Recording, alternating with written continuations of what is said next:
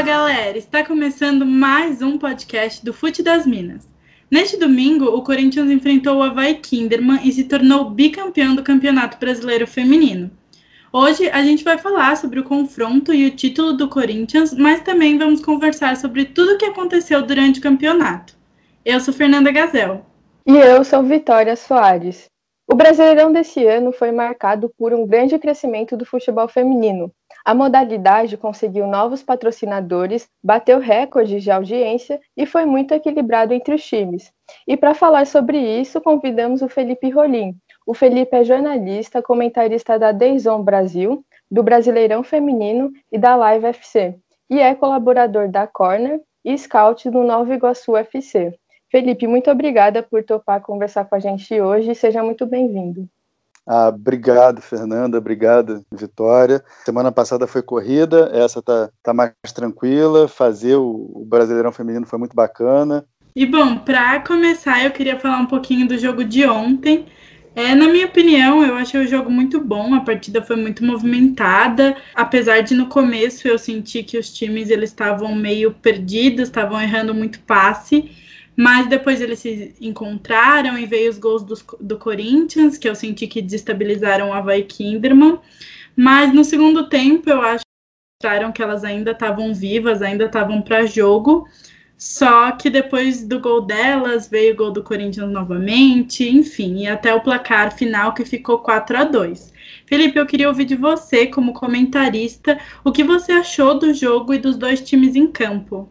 Então, eu gostei bastante do, do jogo ontem. É, jogar no, na Neoquímica Arena ainda não é muito familiar para o time feminino do Corinthians, né, que não treina lá. Lá a bola corre muito mais rápido.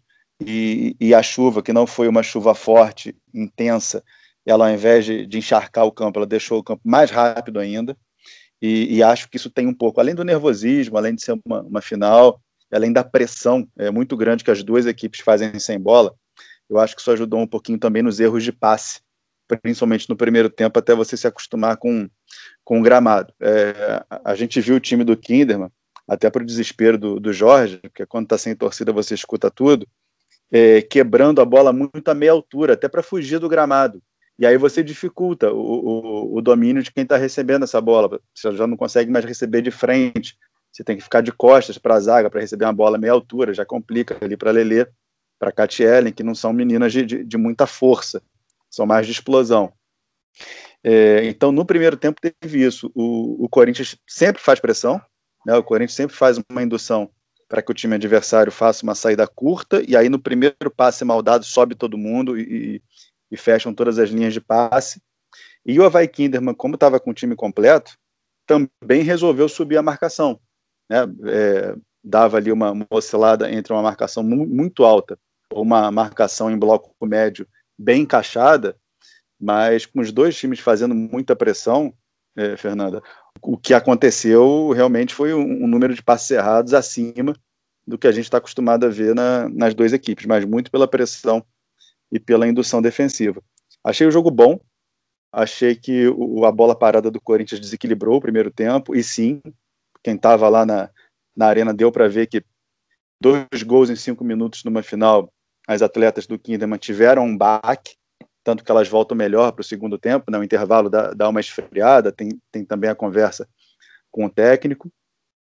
É, dois gols de bola parada, que já deixaram de ser aleatórios há muito tempo no, no futebol. A minha experiência como scout no, no Nova Iguaçu está me fazendo fazer, me fazendo ver isso muito melhor, porque tudo hoje em dia se padroniza, tudo se se vasculha, todo mundo sabe como o time adversário ataca uma bola é, parada é, no seu ataque e como ele se defende dessa bola parada. O Kinderman se defende fazendo marcação individual. O que, que o Corinthians fez? O que o Arthur Elias fez? Colocou só uma jogadora, que eu acho que era Zanotti ou a Crivellari, de costas elas são muito parecidas, dentro da pequena área, e as outras seis da marca do pênalti para trás, porque aí você acaba com a marcação individual. Quem está defendendo não vai tirar o time inteiro da pequena área para fazer individual na boca da grande área. Vai ficar ali no meio do caminho para fazer o bloqueio da corrida. E aí desestabiliza um pouco a defesa. Achei que a Bárbara saiu mal. A Bárbara, que não faz mais parte do, do, do grupo do Kinderman, né, avisou hoje. É, e o Corinthians tem uma bola aérea muito poderosa. né? Tem a Poliana que sobe muito bem, tem a Érica, tem a Crivellari, tem Zanotti. É, é uma arma do, do, Corinthians. Além do Corinthians ser muito bom organizado, ele também é muito bom na, na bola parada. Então deu sim uma desequilibrada. E aí o, o segundo tempo voltou novamente com o Kinderman em ação, do mesmo jeito que estava antes de sofrer os gols. Né? Tanto que o segundo tempo foi 2 a 2 foi, foi um jogo bem equilibrado. Você falou da Bárbara, né? Eu realmente achei que não foi o dia dela, né? E é o que você falou. Hoje ela falou que saiu do, do Havaí Kinderman e deixou a gente curioso aí nos projetos que ela disse que vai, vai lançar.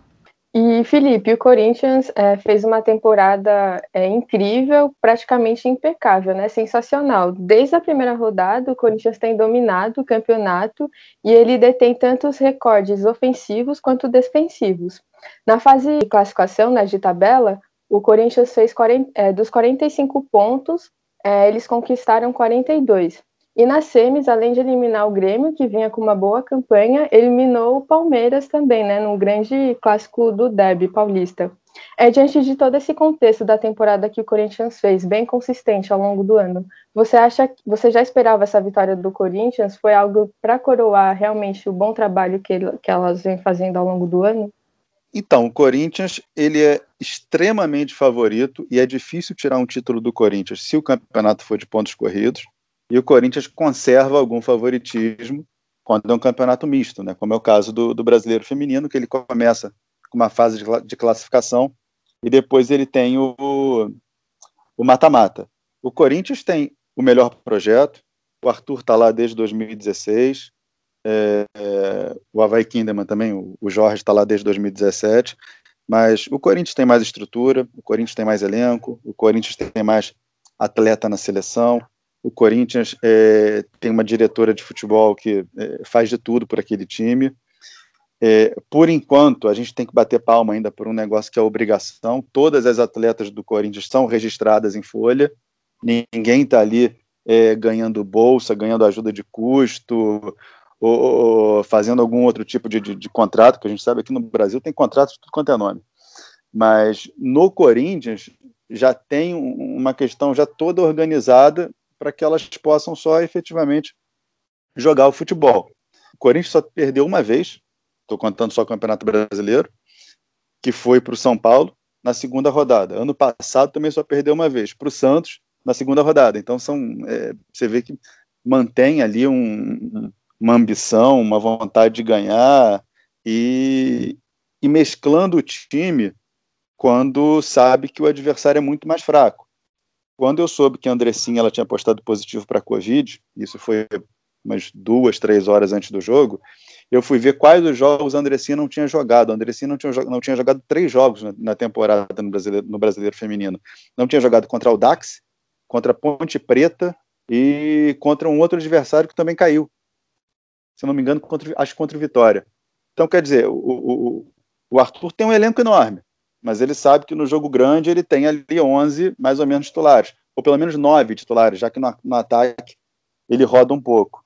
Então o título ficou em, em, ótimas mãos. É, a gente sente uma dó danada do, do Kinderman, porque é uma cidade pequena, num mundo tão, tão distante como Brinca Tuane, a, a capitã delas que tem que ser uma logística toda própria, uma cidade que respira futebol feminino e não pôde ver o seu time é, por conta da, da pandemia e depois que o time atingiu as fases finais, a Aline Pellegrino acertadamente colocou os jogos todos em arenas, até porque não dá para usar o VAR no estádio do, do Kinderman em Caçador, que é um estádio de uma arquibancada só, o VAR não tem altura nem é, não tem nem onde você instalar a câmera necessária para tirar todos os frames do VAR antes do jogo.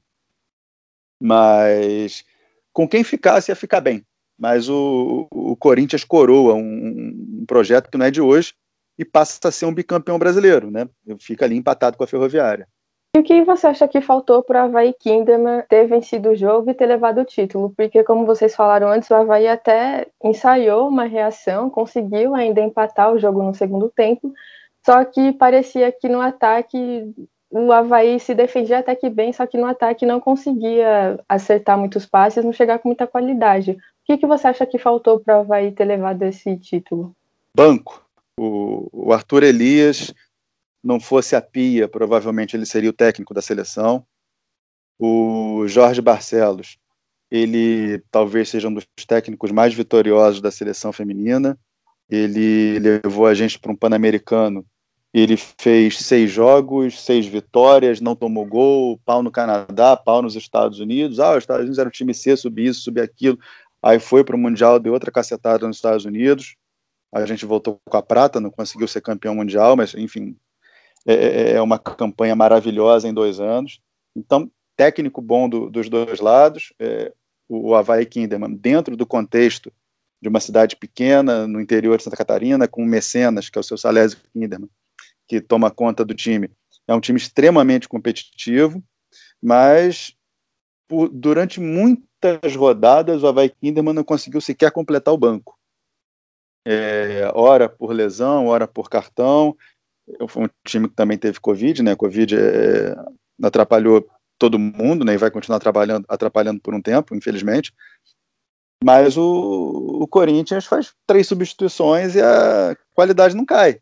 É, você olha para o banco, ele tira do banco a Vitória Albuquerque, que ano passado foi a maior assistente do Campeonato Brasileiro Feminino. Ele tira do banco a Gabi Portilho, que é uma jogadora que toda vez que entra faz gol. Tira do banco a Yasmin, que é uma jogadora de nível seleção, de seleção brasileira. Né? E, e a qualidade não cai. Você pode até criticar, analisar que tinha uma jogadora bem em campo, está entrando outra, com uma outra característica, pode mudar alguma coisa, estava dando certo. Mas o, o Havaí Kinderman e, e a grande maioria do, do, dos times é, do Brasil tem ali três, quatro garotas, no, no, atletas no banco que vão entrar e não vão cair, a, a qualidade do time não vai cair. E o, o Jorge sabe disso, tanto que ele contou muito com a versatilidade da, das atletas. Ele colocou a Bruna Caldeirão para jogar no ataque, no segundo tempo. Entrou com a Bárbara na lateral, subiu a, a Bruna, porque a Katy Ellen já não vinha jogando bem, ou já não vinha mostrando o futebol que ela mostrou na fase de classificação, alguns jogos. E é normal também que se oscile dentro de um campeonato que teve paralisação, que teve tudo. A própria Tamires jogou muito bem na final, mas não fez uma semifinal muito boa. É, a, a, falei da Vicky Albuquerque, perdeu espaço, inclusive, no time titular, porque não reeditou o, o que jogou ano passado. Mas eu acho que basicamente isso. O, Corinthians ainda tem um time titular que é superior aos outros, mas essa superioridade diminuiu com relação ao ano passado.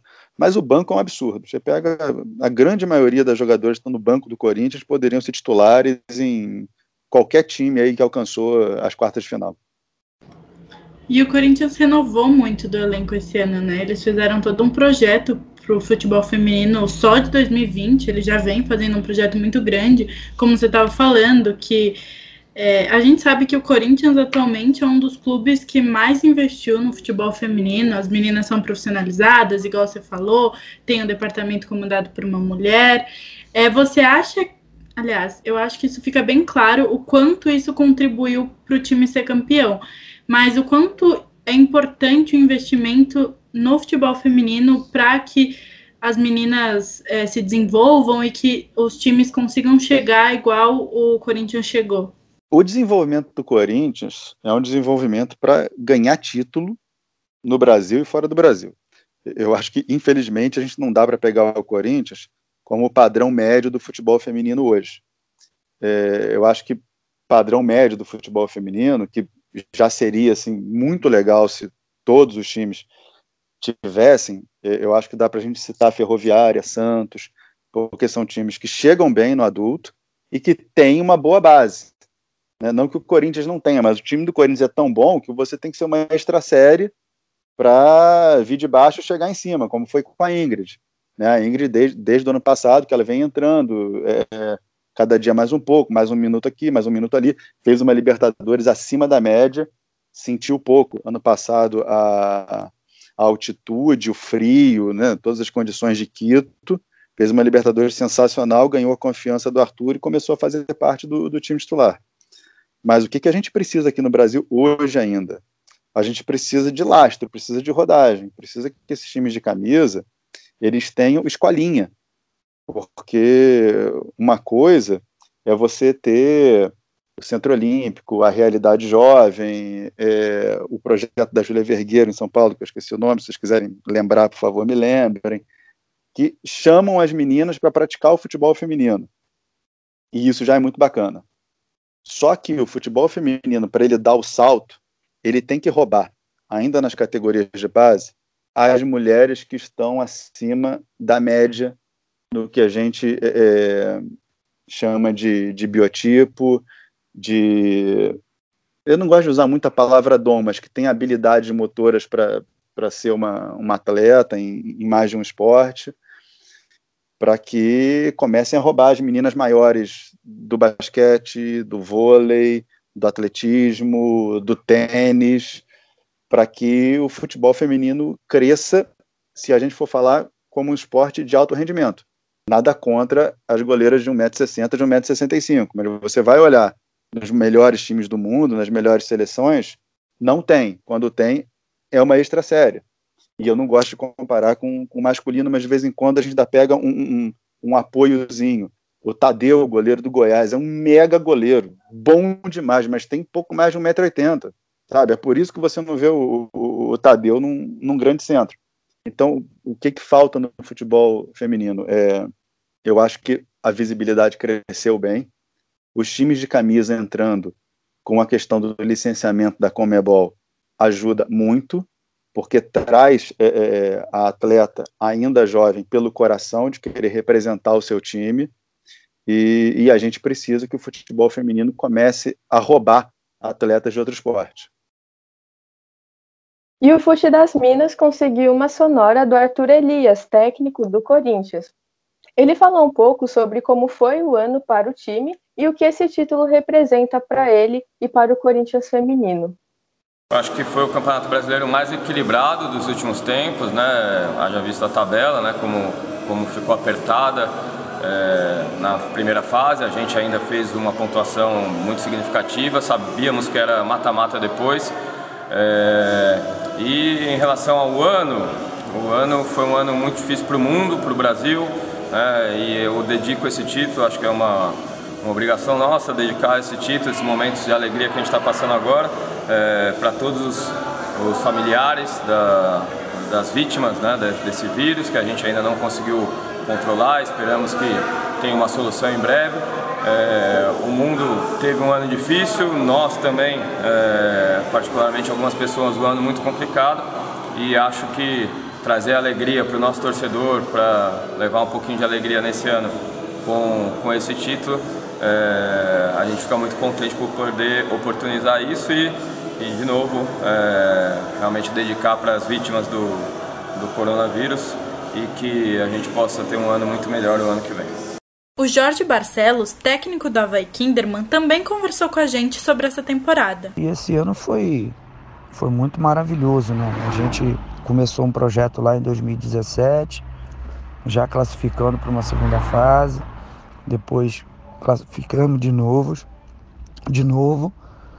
E, e aí fomos, né? A equipe sempre esteve, entre as oito melhores, né? E o ano passado nós ficamos entre as três melhores, tivemos o prazer de ser classificado aí da para Libertadores. E esse ano foi, né, fechou, né, com, com uma final e ficando no segundo lugar do campeonato dentre todas as equipes aí que, que, que tem uma estrutura muito, muito qualificada, o Kinderman também não deixou barato e, e conseguiu estar dentre aí essas as três primeiras. Ele também parabenizou o time do Corinthians e falou sobre o avanço da modalidade. Parabenizar né, o Corinthians pela vitória, pela conquista. Fez um trabalho também muito muito bom durante o ano. E o Kinderman também, né? Porque fez uma, um trabalho também muito qualificado junto com seus profissionais. Né? Foi um grande jogo, afinal, com grandes emoções e para quem viu uma final, muitos amigos comentam comigo que ele nunca tinha visto um jogo de futebol feminino e viu e, e, e, e viu como é tático, como é, né, como é um jogo atrativo para se ver. E isso deixa é gratificante para todo o mundo do futebol feminino, né? Isso significa que a gente não está só crescendo dentro do campo, está crescendo fora, né? A, a, mudança de opinião, porque o futebol não é feito só para homens, e sim é feito para mulheres também. E saindo um pouquinho do, do resultado de ontem, falando mais sobre o brasileiro em geral, a gente falou um pouquinho sobre investimento e o Guaraná entrou como patrocinador do Campeonato Brasileiro Feminino por três temporadas, e isso colocou ele como primeiro patrocinador privado a longo prazo do torneio. E além disso, eles fizeram várias campanhas para conseguir mais apoio, mais patrocinadores para a modalidade. Felipe, eu queria saber como você acha que isso impactou no campeonato? Você acha que teve consequências positivas para o campeonato a chegada de patrocinadores? Teve, teve. Acho, acho que você mistura chegada de patrocinador, que ninguém, ninguém ali faz caridade. Você pode até colocar sua marca no futebol feminino, por mais que você ache que não é um produto que vai te dar retorno, mas vai te dar engajamento e às vezes vai até dar uma aliviada na sua marca se ela não estiver muito bem com o público que acompanha o futebol feminino. Mas você traz marcas, você coloca as finais em uma rede social, uma TV a cabo, uma TV aberta, a CBN de São Paulo também fez a final. As audiências medidas pelo Twitter, né, que foi onde eu comentei, numa crescente do meio do, do, do, do campeonato para cá. E, e os times de camisa, né, porque mal ou bem, é, eles são importantes também nesse contexto, porque é, não todos, mas é, tiveram alguns times de camisa que podiam fazer um pouquinho mais pela, pela modalidade mas a, a grande maioria engajando, retweetando, chamando torcedor, colocando nas suas mídias sociais. Aí você faz um esforço conjunto para para subir visibilidade, popularidade, e, e, aí começa a entrar dinheiro, começa a ser mais atraente, começa a se pagar melhor, os clubes começam a investir mais porque tem retorno, porque tem patrocínio, e aí você faz um círculo virtuoso, né? A gente fala muito de círculo vicioso, mas quando chega o círculo virtuoso e, a engrenagem começa a rodar, aí fica muito mais fácil. O difícil é tirar da inércia. Mas o que foi feito esse ano é, pelo Caboclo, pela Pelé, pelo Romeu de Castro, que é o supervisor feminino desde a da época do, do, do Radar, é uma enciclopédia viva do, do futebol feminino que foi feito por essa turma esse ano para dar visibilidade ao futebol feminino, mesmo com, com tudo que, que aconteceu, foi de, de bater palma. Ainda falando desse patrocínio do Guaraná, há pouco tempo eles fizeram uma campanha que era uma iniciativa que as marcas poderiam anunciar na latinha do Guaraná em troca de investimento. Isso foi até uma campanha inédita, surpreendente, e, e aí eles fizeram a campanha durante um tempo e várias marcas acabaram escolhendo participar. Entre elas foram selecionadas a Puma, a ESPN, a Leos, a Vivo, o Burger King, a House, a Avon, entre outras, que a partir do ano que vem vão estampar a latinha do Guaraná também. Felipe, o que, que você achou dessa iniciativa interessante do Guaraná? Achei ótimo. O, o Guaraná ele já tinha um relacionamento institucional com, com a CBF, né? A gente vê o Guaraná muito presente nas seleções a gente vê nitidamente que é uma marca que está sempre é, colada com, com, tendência, com marca jovem, e que viu no, no futebol feminino ali um, um, um lugar para estampar a marca e que teria ali um, um iria agregar valor para a marca. É, além disso, o que, que aconteceu esse ano e no ano passado que não acontecia antes? Os direitos do campeonato foram comprados. Sabe, agora que acabou o campeonato, a gente pode falar mais verdade o, o Twitter comprou o direito do campeonato. É engraçado, porque a gente está muito bem lá fazendo o jogo, aí vem aquela aquelas perguntas, poxa, mas por que, que não coloca no YouTube? Por que, que não coloca no Facebook, ou onde quer que seja? Porque o Twitter comprou. É, é, a gente pode até discutir onde é o melhor lugar para ver o jogo, qual é a melhor experiência. Aqui eu faço segunda tela, que eu jogo na televisão, isso é outra história. Mas o Twitter botou dinheiro sabe? É, os direitos do Campeonato Brasileiro Feminino foram vendidos. Então, é, isso é, é, é, outra é outro avanço, é, é agregar valor para o campeonato, tanto que para o ano que vem eu, eu duvido bastante que o campeonato não esteja numa TV aberta. E isso é feeling, é zero informação. É, mas pelo que a gente viu, eu acho que é o meu sentimento, possivelmente é o sentimento de vocês, porque o futebol feminino mostrou os números no Twitter, mais de um milhão de, de visualizações, é, principalmente na, nas semifinais e, e, nos jogos do, do Corinthians. A Band teve picos de, de, mais de quatro pontos em São Paulo num domingo à noite, que não é o comum da, da Band. É, eu não tenho os números da, da ESPN, mas a gente vê o rebuliço na, na rede social, então deve ter sido muito bom também. Então, é direito de campeonato vendido, uma marca enorme, que é a marca do, do Guaraná Antártica, entrando, outras marcas se associando. O nível do campeonato foi muito maior esse ano que o do ano passado, que já foi maior que o de 2018. E, e ano que vem vem mais time de camisa aí, ou se, se não for de camisa, vem mais time bem estruturado. Talvez a gente tenha dois times de caçador na Série A do ano que vem, né, para acabar com a logística de meio mundo. Né? O Napoli e o Juventus disputam uma vaga, mas é, eu acho que o, o foguete não tem ré. O foguete começou a subir. Eu acho que agora o feminino começa a deslanchar de vez. E seguindo isso que você falou agora no finalzinho e seu feeling, você acha que a tendência no que vem, então, é cada vez mais marcas apoiarem o futebol feminino e daqui para frente a gente vai ver novos patrocinadores? a gente tem que ver como é que vai ficar o ano que vem, né? Questão de mobilidade, questão de público, é, não é não é segredo para ninguém que fazer jogo numa arena sem público é prejuízo, né? Você tem que ganhar por outros lados, tem que ganhar por valor de marca, ganhar por televisão, mas abrir a arena para não ter público tem custo. Não vou nem chamar de prejuízo, tem custo, né? Você tem que conseguir fazer com que é, você consiga tirar um benefício de alguma outra maneira que não seja de bilheteria. É, fora o, o match day, né, que a gente nem tem muito aqui no Brasil, mas enfim, se tivesse, você não consegue vender camisa, não consegue vender produto, não consegue vender nada relacionado ao jogo, né? Não tinha ninguém com faixa de campeão antes do, do, do jogo na rua, né? Que é muito comum a gente ver.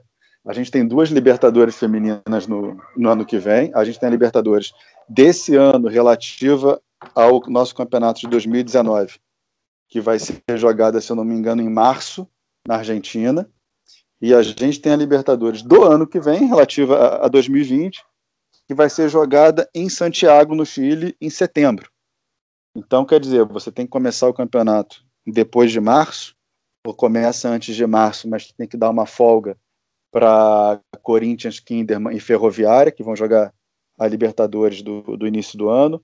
Aí tem uma Olimpíada, aí tem a Libertadores em setembro. Setembro, o campeonato ainda não acabou, é, então talvez seja o caso de acaba a fase classificatória, joga a Libertadores, depois volta com com mata-mata, e essa Libertadores, para a gente saber os classificados, depende do que acontecer agora na de março, né, porque Corinthians e Havaí Kinderman, que foram para a final, já estão na Libertadores do final do ano. Se Corinthians ou Kinderman ganharem a Libertadores, a Libertadores de março, abre uma terceira vaga, que seria do São Paulo. Então, a gente ainda precisa saber quem vai jogar. O, o, o calendário do ano que vem é, vai ser um calendário difícil de fazer. Eu conversei com, com, com a Pelé ontem, conversei com ela na ressacada, no, no primeiro jogo da, da final, e, e, ela e toda a equipe dela já estavam pensando no, no calendário para o ano que vem. Mas vou te falar, esse calendário vai ser complicado de fazer. E além do Covid, né, das consequências do Covid, o que você acha que falta para as marcas olharem para o futebol feminino como um produto? Então, eu acho que esse ano seria um ano para realmente a, as marcas olharem e, e, pensarem: bom, ou eu entro agora, ou eu entro daqui a dois, três anos pagando muito mais. Porque esse seria um ano para ter torcida em tudo quanto era time, tudo quanto era lugar.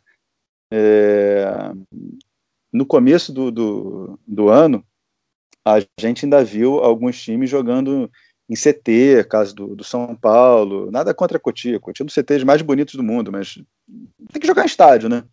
É, o Grêmio e o, e o, e o Inter jogando ou no, no, no CT do, ou no SESI é, de Porto Alegre, ou no, no, no estádio do Novo Hamburgo, que é a região metropolitana de Porto Alegre, as meninas do Cruzeiro jogando também no, no, no, no Sesc de, de, de Vila Nova. Então, primeiro os times têm que ajudar, né? Tem que colocar os jogos em estádio. E, e aí você tem que ter a torcida, porque você já tinha a Band, o Twitter, e os outros jogos vão para a CBF TV, né, na plataforma do Maicujo, e já tinha muito engajamento. Acho que já era ali o, o necessário para as marcas começarem a, a aderir. Infelizmente aconteceu isso tudo esse ano. Não sei como é que fica o Brasil para o ano que vem, a gente tenta ser otimista, mas eu acho que a gente vai ter aí mais marcas chegando para o ano que vem, sim. Eu acho que o que foi feito esse ano tem tudo para que cheguem as marcas como chegaram os times para começar 2021 com um campeonato mais robusto. Mas pelo menos o que eu vejo é que apesar de toda essa pandemia, foi, eu achei surpreendente assim que o futebol feminino continuou a crescer. As equipes eu achei que mesmo tendo ficado tempo paradas, elas entraram bem, elas não, não tiveram muita perda tática, né?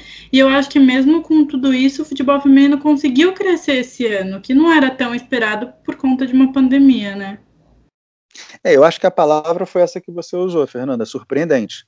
É, o futebol voltou muito ruim no mundo inteiro, ou talvez esteja sendo muito rigoroso, mas a Premier League voltou com jogos emocionantes porque tinham falhas que a gente não costuma ver. É, os jogos de seleção, então, é, que você reúne jogadores que já não tem um, um entrosamento muito grande, jogos de seleção têm sido ruins do Brasil, de outras ou pelo menos abaixo do que a gente costuma ver. A, a própria Champions é, dessa temporada é, voltou muito abaixo da temporada passada, que foi uma Champions alucinante, com, com, com todo mundo jogando muito bem. Mas o feminino, é, eu acho que a palavra é surpreendente. Alguns times oscilaram um pouquinho na, na volta.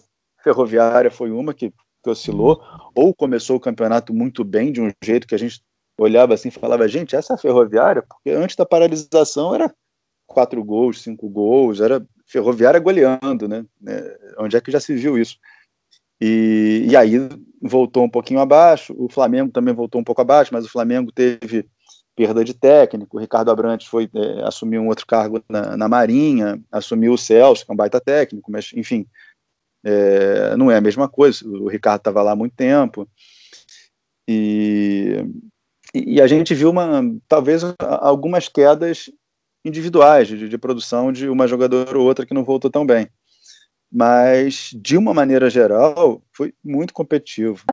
Bom, a gente já falou dos patrocínios, falou do bom nível técnico né, desse brasileiro, que são dois fatores que atraem né, os patrocinadores. E um outro fator também desse campeonato é, foi os recordes de audiência que a gente teve ao longo do, da competição. É, no derby paulista da semifinal, a audiência do Twitter atingiu uma marca histórica. É, ultrapassou a casa do 1 milhão de visualizações únicas, algo inédito para o brasileiro feminino. Felipe, você acha que as redes sociais elas acabaram impulsionando as transmissões e fez com que as mídias tradicionais percebessem o valor que o futebol feminino tem, da qualidade não só como um produto, e principalmente porque a gente teve outro fato inédito nessa final, que foi a transmissão em quatro plataformas diferentes. É, na ESPN, na TV fechada, na Band TV aberta, no Twitter e também pela rádio CBN. A audiência do Twitter foi sensacional. Eu ficava muito feliz vendo o, o númerozinho crescer ali enquanto a gente fazia o jogo eu não sei como é que é essa questão de, de, de rede social. É, de novo, eu não estou aqui para dizer qual é a melhor rede social para se passar um evento ao vivo. Mas a relação do Twitter com o futebol feminino ela é diferente de com qualquer outro esporte. Porque as grandes influenciadoras, os grandes influenciadores, os podcasts, os sites, quem bate papo, tá todo mundo no Twitter. Eu não vejo essa conjunção no Facebook, eu não vejo ainda grandes programas falando de futebol feminino no YouTube.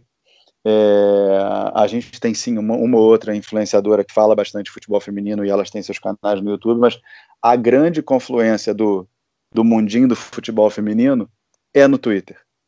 E aí eu acho que casa muito bem.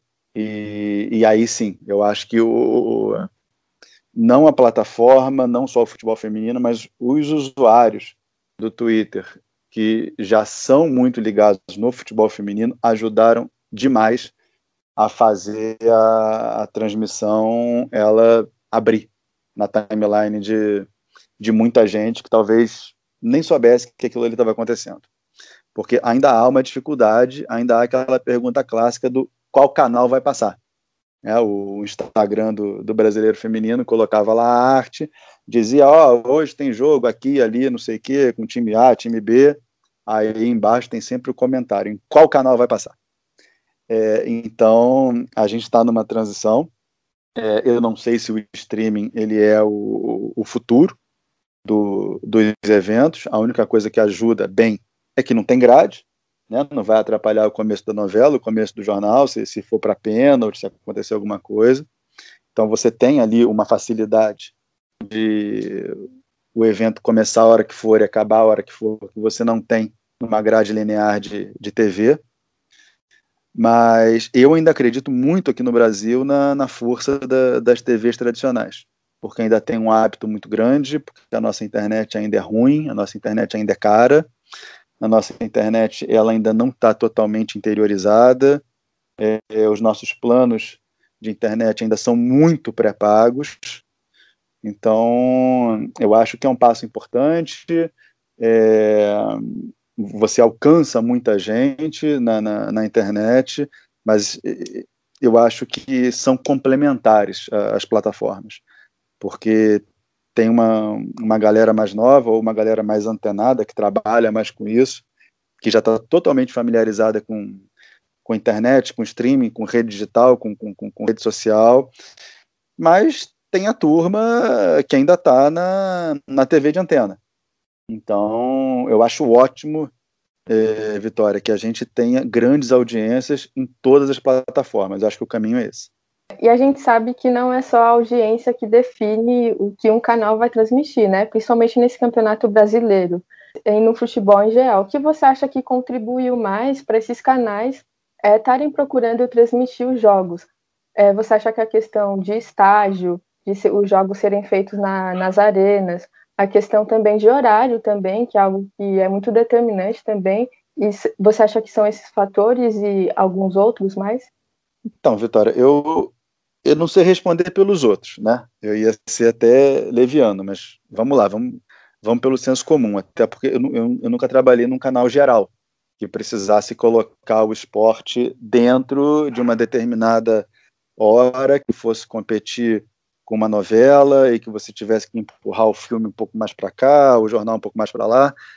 Eu trabalhei num canal só de esportes durante 12 anos a Band ela tem uma relação muito grande com o futebol feminino desde o Luciano do Vale. O futebol feminino e algumas outras modalidades, que não o futebol masculino, que é o nosso pão de cada dia, devem muito ao Luciano do Vale, porque tudo ele apostava, tudo ele colocava na grade do finado show do esporte, hoje redescoberto show do esporte.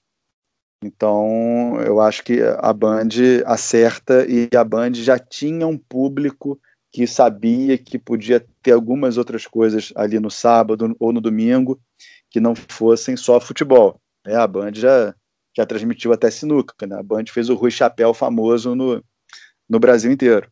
A ESPN ela vem transmitindo também já alguns conteúdos de futebol feminino, transmitiu a, a Champions League, transmitiu a, a, Copa do Mundo, então fazia sentido também tentar trazer o, o futebol feminino doméstico para dentro da, da grade dela. Então, é, falando sem, sem muito conhecimento de causa, de dentro dessas, dessas emissoras, é, mas se a gente pega ali o, o DNA da, da ESPN e o que a Band já fez no, no, no passado, é, é, bem razoável que a gente veja de novo essas duas marcas apostando no futebol feminino. É, se mais gente está procurando para transmitir, mais gente está querendo assistir o futebol feminino. Você acha Sim. que isso que a gente comentou sobre a competitividade ter aumentado, sobre ter mais é, times de camisa, influenciou para mais pessoas estarem assistindo? porque foi algo que foi até elogiado pela Pia, que o nível técnico dos jogos aumentou muito e eles ficaram mais equilibrados. Você acha que isso impactou no, nos telespectadores? O time de camisa, quando ele entra, ele não entra só para colocar a sua camisa ali e cumprir o licenciamento. Porque se levar uma paulada do rival, seja no futebol masculino, no feminino, na bocha, sabe, não vai ficar legal. Alguém vai, alguém vai ser cobrado. Então a gente viu times melhores, sim. A gente viu é, atletas sendo repatriadas da China, da Europa, né? A Chu já jogou fora, voltou. A, a Duda estava fora, voltou. A Giovana estava fora, voltou. Então a gente viu alguns times com, com poder para repatriar. Isso já tinha no passado. Ano passado, os times de camisa que queriam subir já estavam pagando igual ou um pouquinho melhor do que alguns times da, da Série A1. A gente teve alguns times médios da Série A1 do ano passado que perderam jogadoras no meio da competição para times de camisa da A2. O Cruzeiro fez um time pagando, eu não vou dizer se pagando bem ou mal, porque aí é de cada um, mas pagando acima do contexto. Prefiro assim, pagando acima do contexto da A2 e dentro de um contexto da A1, ainda disputando a A2. É, mesmo caso do Palmeiras. Então, você cria competitividade, ninguém quer perder, um time começa a brigar com o outro pelas jogadoras, o nível cresce. E que bom, o, o salário também cresce. E aí, isso do brasileiro tem que começar a, a descer. Né? O Paulista já é um, um, campeonato que é praticamente um mini brasileiro, né? um campeonato muito forte.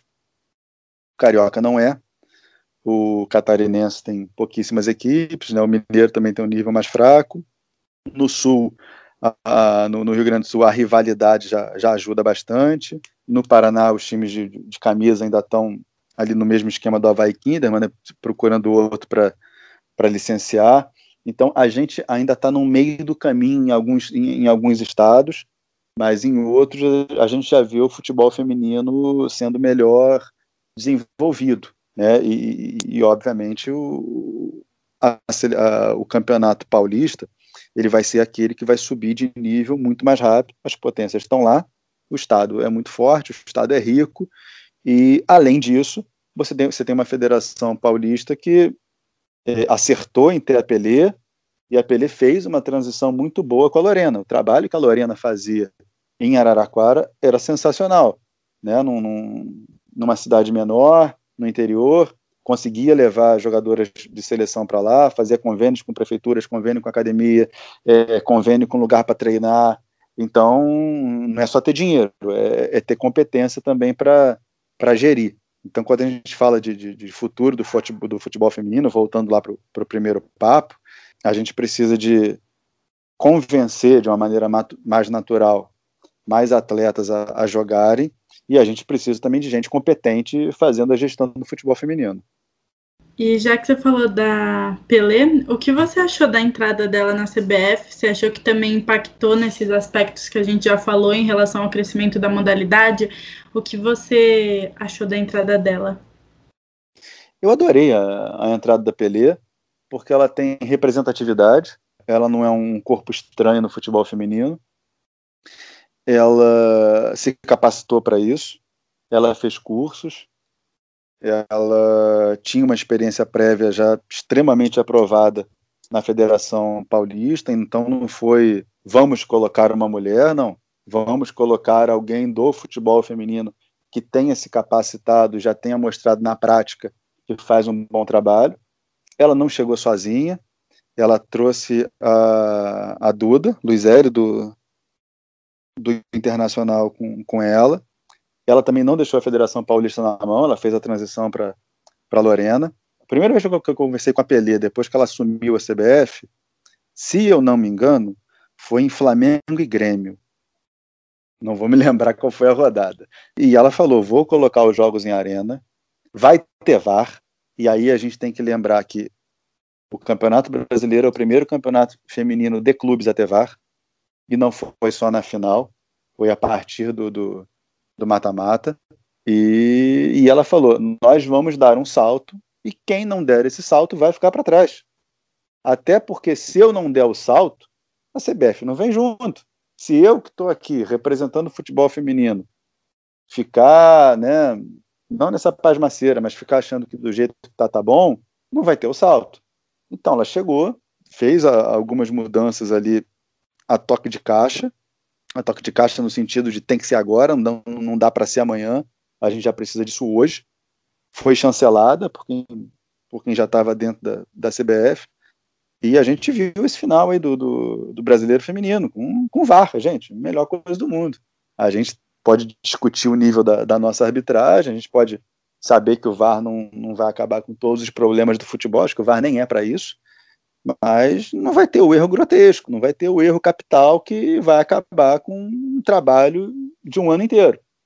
Então, acho que a entrada da, da Peleda dá para sentir bem a, a mão dela nessa reta final de brasileiro. E ainda falando nisso, né, da CBF, é o que, que você achou do trabalho da CBF ao longo do campeonato? Não só de trazer a Aline Pellegrino, né, para comandar é, as competições é, do, a, no decorrer do campeonato, mas também outras ações que a CBF fez para organizar, né, melhor o campeonato, deixar no formato que a gente teve esse ano.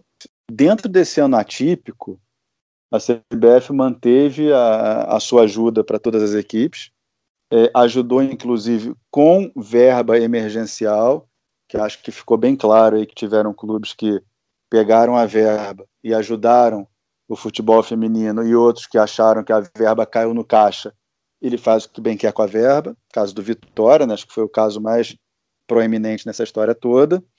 Teve, teve gente que culpou a CBF, dizendo: ah, mas a CBF não condicionou o dinheiro ao futebol feminino, a CBF só avisou que era para o futebol feminino. Gente, tem que ser muito pilantra, né? Tem que ser muito cara de pau para pegar um valor que é, é, é escancaradamente para o futebol feminino, ah, mas não está aqui, sabe? Tem, tem que ser muito legalista, tem que ser, tem que ser muito literal, e a nossa sociedade tem um ramo dela que está muito literal hoje em dia. É, não, se não está escrito que é para o feminino, eu faço o que eu quiser com, com esse dinheiro. E aí, eu acho que a CBF não é babá de ninguém, sabe? Ah, a CBF tem que cobrar do clube. Gente, a CBF deu dinheiro e, e avisou e saiu em todos os lugares que era para o futebol feminino. Se, se teve pilantragem em clube, e, o, e os clubes, na, na, na, sua grande maioria ainda no futebol brasileiro, ainda são associativos, né? não tem dono, tem um presidente eleito pelos associados, cabe aos associados, se acharem que ficou mal feito, trocar, colocar um outro presidente na, na próxima legislatura. Mas é um cenário bem controverso, né, aquela eterna dúvida, era para voltar, não era para voltar, já que voltou, vamos trabalhar no prático, já que voltou, a CBF fez a, a ajuda que ela entendeu que seria uma ajuda ali para os clubes durante a, a paralisação, e, e, na volta do campeonato ajudou a, a empreender aí, principalmente na, nas fases finais, para que mesmo sem torcida o campeonato pudesse terminar numa Neoquímica Arena, numa ressacada, é, numa Arena Barueri, no Morumbi, e, e, não ser jogado, com todo o respeito do mundo, no CT de Cotia, é, no Caldeirão de Caçador, que é, eu adoro, é um estádio pequenininho, acolhedor, a cidade ama o futebol feminino, mas essa parte aí do meio do campeonato, que foi a ajuda para os clubes, e, e, essa parte final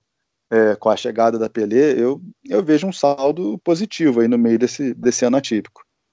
E Felipe, antes de a gente encerrar, né, de todo esse panorama, né, de, que a gente fez sobre o campeonato, a gente queria saber as coisas que mais te marcaram nessa edição do Campeonato Brasileiro. É, primeiro, para você, quem foi a melhor jogadora da competição? Quem se destacou mais? Então, ai, é, eu, eu sou extremamente do, do coletivo. Eu, eu faço esses destaques individuais porque o futebol precisa de ídolo, de, de idolatria independente do, do, do futebol, se é feminino, masculino, o esporte em si precisa, mas eu, eu sou muito coletivo. Mas, mas tem um, uns destaques bem, bem claros. A Zanotti, a cada ano que passa, joga melhor. Mas o, o que a Júlia Bianchi jogou esse ano é, é um negócio absurdo. Absurdo. É, dentro de um contexto de um time com, com, com, menos recurso, um time que trocou de, de maneira de jogar do ano passado para esse e ela tomou conta do, do, do, meio de campo, jogou de volante, jogou de centroavante, obviamente fazendo a função de falso 9, porque não dá para ela ser pivô com aquele tamanho, mas jogou demais. Dá para destacar também a, a Zanotti, cada dia melhor, cada dia mais, mais dona do jogo. Dá para destacar o, o auxílio do Arthur para que a Andressinha pudesse voltar a performar em alto nível.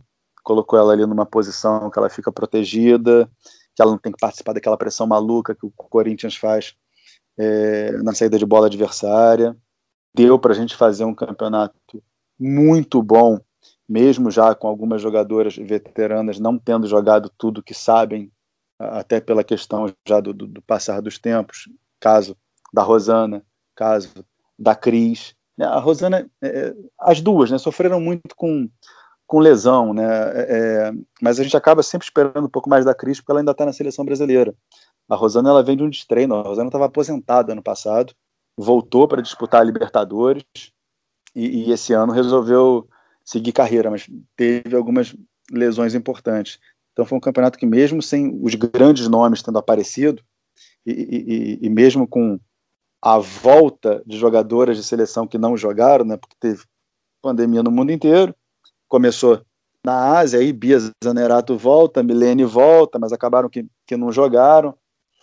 Mas a, a gente teve também é, destaque de, de, de, muita menina nova, o que é bom. A, a Duda e a Micaele do Cruzeiro, da seleção sub-20, fizeram um ótimo campeonato. A Camila trocou de posição no Kinderman, deixou de ser zagueira para ser lateral e, e pulou para uma seleção adulta.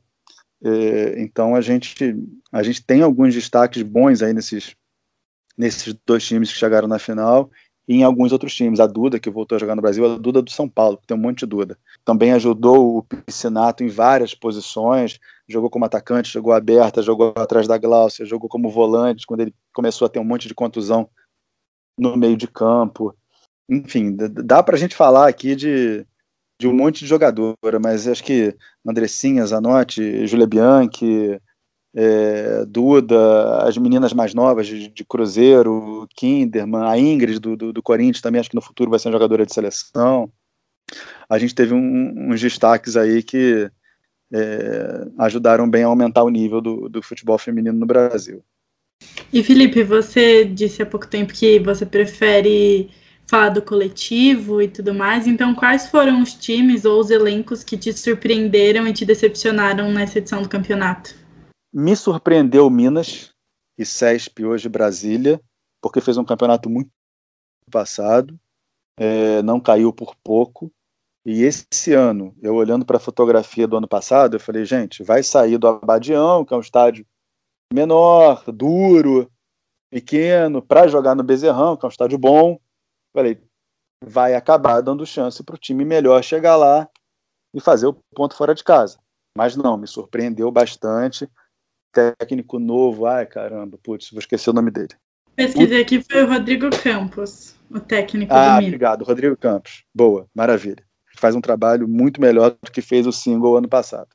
Manteve o Minas na primeira divisão e que bom, porque é um trabalho que é, pega as meninas, dá estudo, é, dá uma qualidade de vida, dá o, materializa o sonho de ser atleta. Então, que bom que o Minas ficou na primeira divisão e sem fazer caridade, jogando bem, ganhando o jogo. É, o trabalho do Grêmio estava muito bom, também me surpreendeu, até começar a perder uma jogadora atrás da outra por lesão no meio de campo, principalmente as que têm um, um caráter mais defensivo de jogo, e aí não tinha como fazer frente para o Corinthians. É, me surpreendeu, não me surpreendeu o Havaí Kinderman ter chegado na final, eu sei que é muito duro, mas é, é, um time que já vinha fazendo uma escadinha ano a ano e que uma hora ia bater finalista. Me surpreendeu positivamente o Palmeiras, porque mesmo com, com alguns nomes muito conhecidos, foi uma equipe feita esse ano. O Palmeiras que jogou esse ano não é o Palmeiras que ganhou, que ganhou não, mas que, é, que jogou a, a A2. É um Palmeiras que mudou demais, então um Palmeiras que não tinha consistência de time, de coletivo, e, e conseguiu ir longe no, no campeonato. São Paulo me decepcionou um pouquinho. Não, eu não gosto de falar de, de decepção de um time que chega longe no campeonato. Mas o, o Piscinato tomou um nó do, do, do Jorge no, no, primeiro jogo que eu achei descalibrado. Achei que não era para o São Paulo ter, ter apanhado tanto. Mas, enfim, uma pequena decepção. E, e foi um time que oscilou também, embora tenha feito bastante ponto na primeira fase, oscilou mais em desempenho do que em resultado. E o projeto do Iranduba, né? Uma pena o Iranduba cair. O, o Campeonato Brasileiro Feminino talvez seja hoje o, o, o mais cruel de todos, porque 25% da tabela cai. É difícil você ter um, um campeonato que caia tanta gente, mas eu entendo que tinha que cair muita gente para os times de camisa subirem e fazer um campeonato mais equilibrado. É, eu acho que isso faz parte. Tinha muita gente para subir e, e, tinha que abrir, abrir espaço para a turma. Bom, e para finalizar, Felipe, é o que você espera para o campeonato do ano que vem, né? Porque você já falou aí ao longo do, do podcast de algumas incertezas, né, em relação ao calendário e tudo mais. O que, que você espera para o ano que vem? Então, primeiro a gente precisa saber o calendário para o campeonato ser vendável, né? Quem vai se interessar pelos direitos do campeonato tem que saber primeiro quando o campeonato começa, quando o campeonato acaba, ou pelo menos uma previsão, né? Já que o ano que vem é uma interrogação para um monte de coisa aqui no Brasil. Mas é, é são incertezas boas, porque eu tenho para mim que saindo do calendário do ano que vem, a CBF deve receber propostas para passar o, o, futebol feminino. É, a gente tem aí brigando para subir times que investiram na, na A2. A gente tem um Bahia aí que mostrou um bom futebol. A gente tem um, um Botafogo irregular, mas com muita atleta já que já, já participou da, da A1. É, tem o Ceará, que faz um trabalho muito bonito com, com as meninas desde o ano passado. Tem o, o Napoli, né, que é o segundo time de, de caçador contra o Juventus da Moca, que é um time tradicionalíssimo, né, um dos dois vai subir. Então, a perspectiva para o ano que vem é uma perspectiva muito boa. É só a gente ver aí primeiro como é que vai ficar o calendário, para depois saber para onde que o campeonato feminino vai. Mas a, a, a perspectiva é ser melhor do que o campeonato desse ano. Felipe, a gente queria agradecer a sua participação. Muito obrigado por ter conversado com a gente, por ter acrescentado tanta coisa. E a gente espera ouvir você comentando no Brasileiro do ano que vem. É, e tomara que tenha ainda mais audiência, né? Muito obrigada. Olha, obrigado, Fernanda. Obrigado, Vitória. Sabe, um, um abraço aí para a galera que acompanha o podcast do Fute das Minas. E depois do Corinthians ganhar contra o Havaí Kinderman e ser campeão, a Bárbara, goleira da seleção brasileira e do Havaí Kinderman, postou uma mensagem em suas redes sociais se despedindo do clube após quatro anos de atuação vestindo a camisa das caçadoras. Na mensagem, a goleira agradece ao clube pelo tempo em que passou no elenco e também relembrou o apoio da torcida. A goleira não comunicou para onde está indo, só disse que segue para outros projetos que, segundo ela, em breve serão comunicados. E aí, você tem algum palpite? E falando em seleção, o Brasil se despediu de 2020 goleando mais uma vez as equatorianas. O primeiro jogo, depois de meses de paralisação devido ao coronavírus, e com a estreia da nova camisa da seleção, terminou 6 a 0, enquanto a segunda goleada foi por 8 a 0 com gols de Debinha, Rafaela, Andressa Alves, Júlia Bianchi, Luana e Érica. A goleada foi a maior da era Pia, que em 13 jogos conquistou 8 vitórias, 4 empates, uma derrota e 50 gols marcados e apenas 5 sofridos. A preparação da seleção para as Olimpíadas está todo vapor e as expectativas aumentaram com essas goleadas. E assim a gente termina mais um podcast do Fute das Minas. A gente queria agradecer a todo mundo que ouviu até aqui. Muito obrigada, ouvinte. Voltamos semana que vem com mais notícias e informações sobre o futebol feminino. E esperamos por vocês.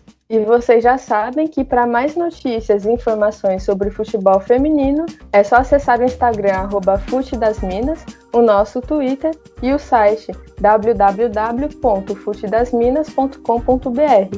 E também não esquece de acompanhar nosso trabalho também pelo aplicativo OneFootball. Fica por aqui o podcast do Fute das Minas. Obrigada e até semana que vem.